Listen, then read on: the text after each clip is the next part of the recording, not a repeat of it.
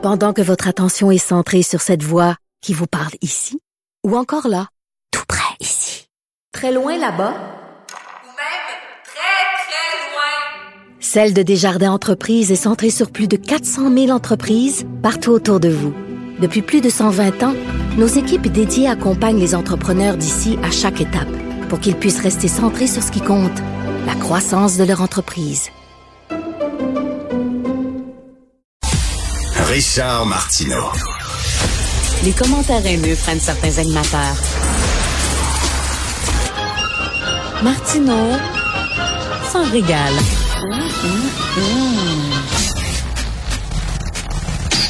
Alors, en 2019, 42% des élèves de 5e secondaire n'ont pas obtenu la note de passage à l'examen final de français écrit du ministère de l'Éducation. C'est près de 50 euh, qui sont en secondaire 5, donc quoi qu'ils ont, ils ont 16 ans, 17 ans. Ils n'arrivent pas à maîtriser euh, leur langue.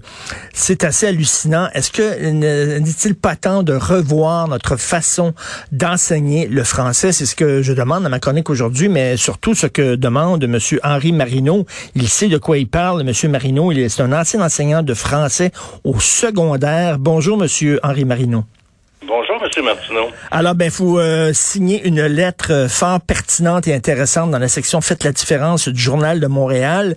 Et j'aime particulièrement, M. Marino, lorsque vous dites que quand vous étiez enseignant et que euh, vous appreniez aux parents de vos élèves que c'était le retour de la dictée, que vous allez faire faire des dictées aux jeunes, le, les, les, les, parents étaient comme tout soulagés, contents. Vous voyez de, de la lumière dans leurs yeux. Euh, Est-ce que, selon vous, c'est une des de sortie, c'est de revenir aux bonnes vieilles méthodes qui ont fait leurs preuves? Selon moi, il n'y a aucun doute. Euh, entre autres, la dictée, euh, comme le titre de mon article l'indique, hein, c'est en écrivant qu'on apprend à écrire. Hum. Selon le bon vieux dicton latin, là, fabricando fit faber, hein, c'est en forgeant qu'on devient forgeron. ouais. J'ai rien inventé, là. Maintenant, euh, c'est évident pour moi. Il y, y a cet élément-là. Il y a aussi l'écriture que j'ajoute dans ma lettre parce qu'il me semble important que les élèves lisent, non seulement parce qu'ils peuvent être intéressés à l'histoire, ce qui est important, mais aussi parce qu'ils peuvent voir les mots, la façon dont ils sont écrits. Et à ce moment-là, plus ils vont voir le mot, plus il va s'enregistrer dans leur mémoire, et plus ils vont avoir la facilité de le reproduire quand il s'agira d'écrire. Alors, l'écriture est très importante, mais il ne faut pas oublier la lecture non plus là-dedans. Et la lecture, la question se pose des livres, des livres faciles à lire, des livres qui vont les rejoindre, des livres d'aventure, de science-fiction, ou alors non, on leur présente tout simplement des, des classiques de la littérature? En troisième secondaire, moi, j'allais pas jusque-là. Euh, je, je, faisais des petits sondages d'année en année et la lecture n'était pas nécessairement le, le passe-temps favori de mes élèves. Alors, je passais par leur intérêt.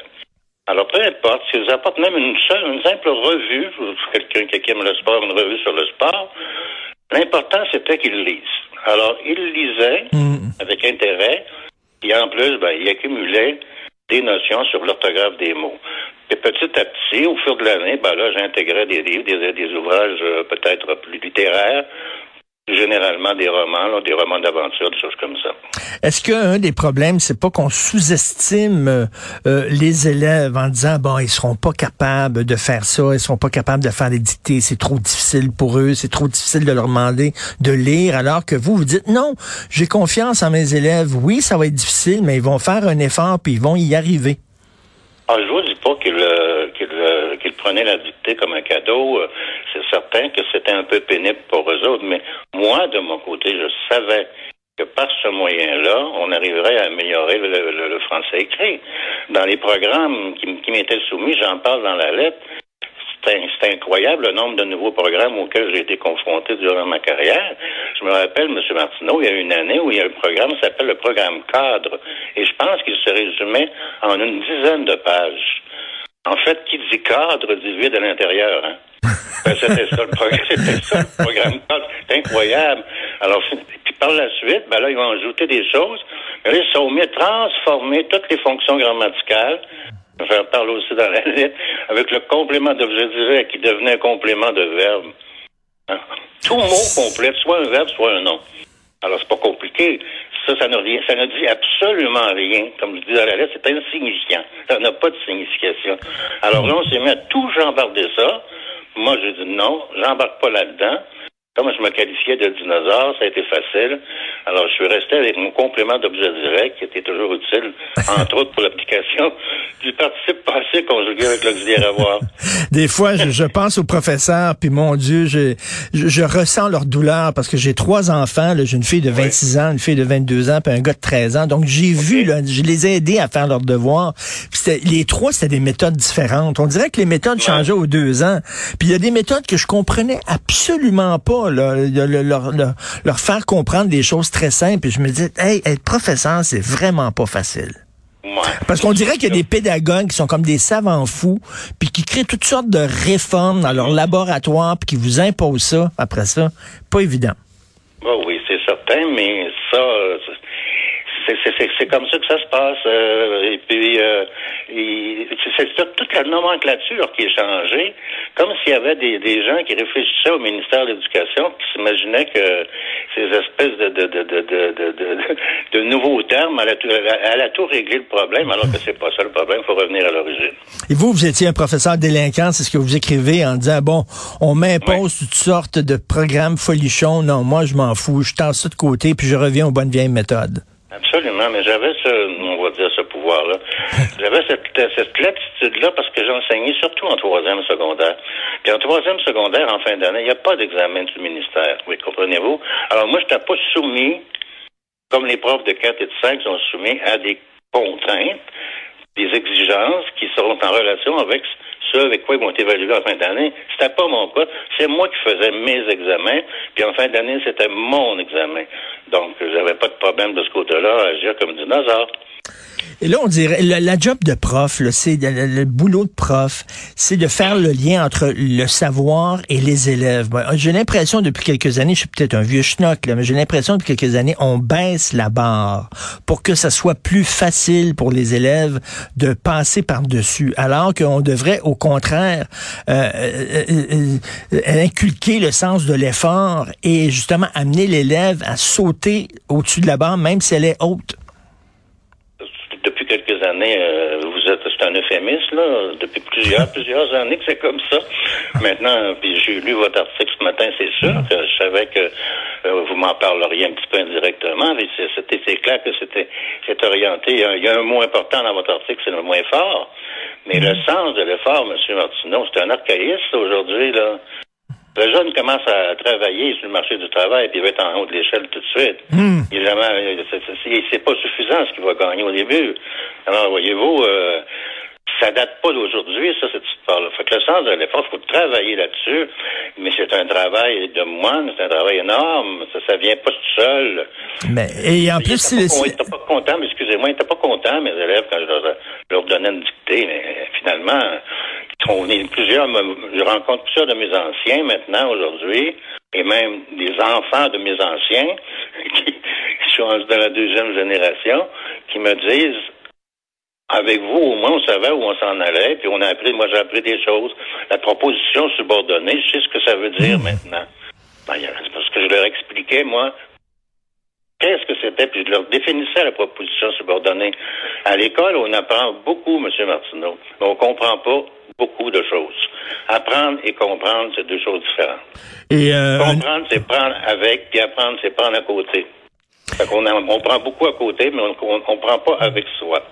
Et les gens qui ont réussi là dans le domaine, je sais pas artistique ou en sport et oui. tout ça, ils, ils, ils, ils, se souviennent toujours de leur entraîneur euh, qui était le, le, plus exigeant. C'est eux autres qui les ont amenés à se dépasser.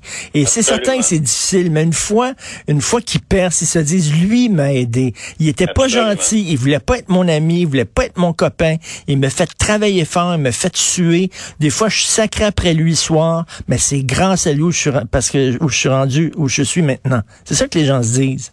Vous avez absolument raison. C'est certain que sur le coup, l'entraîneur, comme vous dites, il est peut-être pas trop apprécié, mais l'entraîneur qui a l'expérience le sait qu'un jour, les, les jeunes qui, qui l'ont côtoyé vont l'avoir apprécié pour l'exigence qu'il leur a demandé. C'est certain. Ça, c'est certain. Puis, la génération de profs d'aujourd'hui, ben, c'est pas ma génération non plus. Mmh. Hein? Alors, ça aussi, il faut considérer ça. Là. On est dans deux mondes complètement différents. Moi, j'ai arrêté d'enseigner en 2003. À ce moment-là, j'avais 56 ans. Alors, voyez-vous, déjà, ça fait, ça fait 19, 19 ans, je viens d'y penser, là, ça fait 19 ans que j'ai arrêté d'enseigner. Et mais en même temps, là, les, les, les, professeurs d'aujourd'hui doivent se battre contre des parents qui euh, euh, débarquent dans leur classe si jamais ils donnent une mauvaise note à leurs enfants. Vous te donnez une mauvaise note à mon enfant, puis tout ça. Et puis ces enfants-là, est-ce qu'ils voient leurs parents lire aussi? C'est un modèle, ça. Moi, mon fils me voit lire à la maison. Là, fait que je suis un exemple pour lui, mais est-ce qu'ils voient leurs parents lire, ces jeunes-là? Non, ça, pas, mais mm. ce que je retiens surtout de ce que vous dites, c'est que finalement, la plupart du temps, aujourd'hui, ce qui n'était pas le cas dans longtemps, les parents prennent le, côté de leurs enfants, défendent leurs enfants. Oui. Donc, faut que tu te battes à, la fois contre l'élève, à la fois contre le parent. Et si tu n'as pas la collaboration des parents euh, à la maison, ça devient difficile. Hein? Moi, je me souviens, j'avais occupé, occupé un poste de directeur pendant quelques années à l'école et j'avais renvoyé, j'avais été obligé d'envoyer un élève parce qu'il avait, il avait vendu de, la drogue à l'école. Alors, à ce moment-là, je fais venir la mère parce qu'ils ont été, en tout cas, ils étaient séparés. je lui explique que votre garçon, malheureusement, je devrais, je devrais l'exclure, mais si vous m'assurez votre collaboration, ensemble, on va, on va l'aider à s'en sortir. Savez-vous ce qu'elle m'a répondu, la madame? Quoi? A répondu, Monsieur Marino, moi j'aime mieux fumer un joint avec mon gars le samedi soir que de le voir sortir avec ses chambres, il va, il va devenir alcoolique. Parce que j'ai dit, Madame, on ne peut rien se dire. C'est incroyable. tout, tout l'appui que j'avais. Ben ça, ça se répercute dans tous les domaines. Non, mais ça prend. Monsieur Marino, là, euh, regardez, mais il y a peut-être des gens qui disent Ah, ouais, c'est un vieux schnock. Non, je m'excuse, mais il y a des méthodes qui ont, qui ont vraiment fonctionné pendant des années, qui ont fait que la génération qui sont allés par les, qui, ont, sont passés par les cours, les cours classiques. Ce sont des gens qui, qui, qui, écrivaient extrêmement bien, qui s'exprimaient extrêmement bien. Donc, sûrement que les méthodes qu'on utilisait à l'époque étaient pas si mauvaises que ça. Mais j'encourage les gens à lire votre texte, Monsieur Marino, puis ça prendrait davantage de profs comme vous. Henri Marino, ancien, ancien enseignant de français, c'est en écrivant qu'on apprend à écrire. Merci beaucoup. Je vous remercie infiniment, Monsieur Martineau, une bonne journée. Merci, bonne journée.